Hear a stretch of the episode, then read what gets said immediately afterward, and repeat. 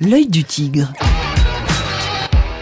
Rebonsoir Joy. Rebonsoir Colin, rebonsoir à tous. Alors que trouve-t-on dans ton Give Me Five ce soir? Eh bien un big up, allez un big up à Sadaf Radem. Ah oui. Sadaf Radem, 24 ans, officiellement professeur de fitness à Téhéran, boxeuse et surtout première iranienne de l'histoire à avoir disputé et remporté un match officiel de boxe anglaise. C'était hier soir à Royan, en Charente-Maritime. Donc son adversaire française, Anne Chauvin, n'a pas démérité, mais Sadaf Radem s'est vu décerner la victoire vraiment à l'unanimité, sous les yeux émus de son coach, qui n'est autre que la star franco-iranienne Mayar Monchipour. Eh oui. Voilà, on Mm. se souvient, hein, ancien champion du monde de boxe anglaise. Donc je dédie cette victoire à tous les hommes et femmes qui ont donné leur vie pour défendre la paix. Les femmes doivent être fortes, elles peuvent franchir les montagnes si elles le veulent. Voilà ce qu'a déclaré Sadaf Radem à la suite de sa victoire. Quoi d'autre Big up, Colin, non Big up Sadaf Radem, donc euh, symbole de l'émancipation de la femme iranienne, bravo à elle. Et puis quelqu'un qu'on ne félicite pas maintenant, c'est bien Non, ça c'est Mmh, ça. mmh. La boulette. Ouais, la grosse boulette. La boulette. Alors en général, on va l'appeler la boulette des Coupes du Monde ou la boulette au moins des compétitions sportives internationales. Mais là, on a une boulette bien de chez nous pourtant, hein, venue tout droit du sud de la France, de Marseille pour être précise.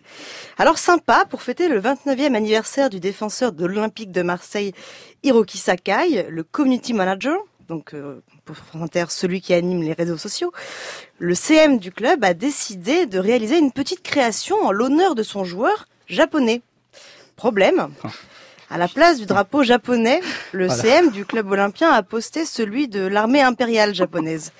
Voilà, drapeau utilisé de 1867 à 1945, soit pendant les guerres sino-japonaises ainsi que pendant les guerres mondiales. En gros, c'est un petit peu comme s'il avait utilisé le drapeau nazi à Eh la place du drapeau allemand, Eh hein, pas du meilleur goût. Voilà. Alors rassurez-vous, les internautes ont vu signaler l'erreur et le drapeau a été remplacé. Moi j'ajoute rien, j'étais consterné. Oh. Euh, la suite Joy. Un scoop, Colin. Eh oui. Attention, hein. Mm. une info dont personne n'a encore parlé. Un truc de dingue. Mmh. Ce soir, ce sera le début de la huitième et dernière saison de la série Game of Thrones. Ouais, personne n'avait rien dit.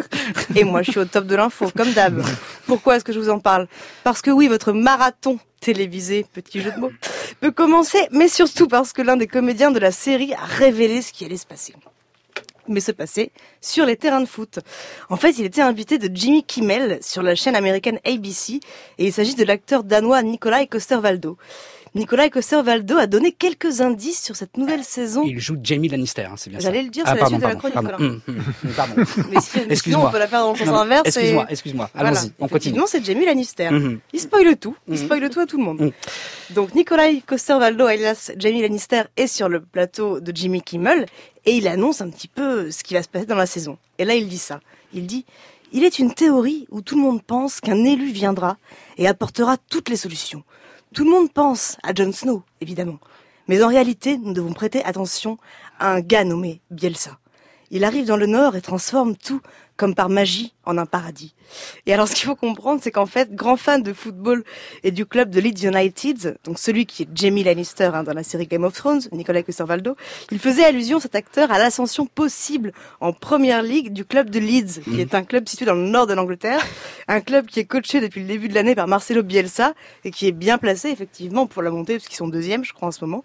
Donc, devant des Américains un peu perdu hein, dans le classement du soccer anglais. Coster-Waldau a terminé son interview plutôt géniale quand on connaît le foot par un In Bielsa we trust. Mm. J'adore.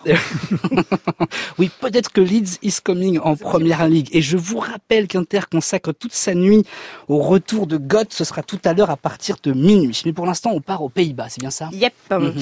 L'an prochain, sur les terrains de foot des Pays-Bas, le peintre Rembrandt sera à l'honneur, sera à l'honneur, Oui, pardon. mieux. Oui, bon, petite lésion comme ça. Pour célébrer l'année de Rembrandt, le peintre a disparu il y a 350 ans. Le fabricant du ballon, en fait, du championnat néerlandais Derby Star a dévoilé cette semaine le Rembrandt Ball, donc le Rembrandt. Sur la balle de foot, on peut voir du coup des gravures de l'artiste, des moulins à vent, ainsi qu'une représentation de Rembrandt lui-même. Donc foot et culture, tout ce qu'on aime, on hésiterait presque à taper dedans hein, dans ce ballon, vraiment tellement c'est joli. Et pour finir, je vais ton conseil culturel du jour. Eh bien, j'ai commencé cette chronique en vous parlant de la boxeuse iranienne Salah Fradem. Je vais la conclure en vous conseillant de lire l'autobiographie de la boxeuse française, cette fois, Sarah Ouramoun, première femme de l'Hexagone à avoir été licenciée dans un club de boxe. Je ne le savais pas. Ce livre s'appelle Mes combats de femmes, donc de Sarah Ouramoun. Ça vient de paraître chez Robert Laffont. Alors je conseille honnêtement rarement des biographies de sportifs, hein, parce qu'il y en a quand même une pelletée qui sortent et elles sont pas toutes de, de bonne De qualité. grande qualité. Mais là, c'est pas pareil. C'est pas pareil parce que Sarah Ouramoun, c'est un manifeste pour la vie. De son enfance vraiment dans un studio miteux de Clichy à son titre de championne du monde. Elle a aussi été vice-championne olympique à Rio, hein, faut s'en rappeler. Sarah Ouramoun, elle a intégré Sciences Po, elle a monté sa boîte de coaching et elle s'est engagée euh, dans la lutte contre les violences faites aux femmes. Elle défend les questions d'égalité, de mixité en Seine-Saint-Denis. C'est une star du ring, du noble art et des combats difficiles. Sarah Ouramoun, c'est vraiment un destin incroyable qui est toujours au service du sport, au service des femmes. C'est une héroïne moderne et il faut la lire maintenant. Que vous retrouverez donc dans Mes combats de femmes de Sarah Ouramoun. On va l'inviter, Sarah Ouramoun. Ah, bah. Euh, aux éditions Robert Laffont. Merci, Joy, à la semaine rien. prochaine. Bye. Salut.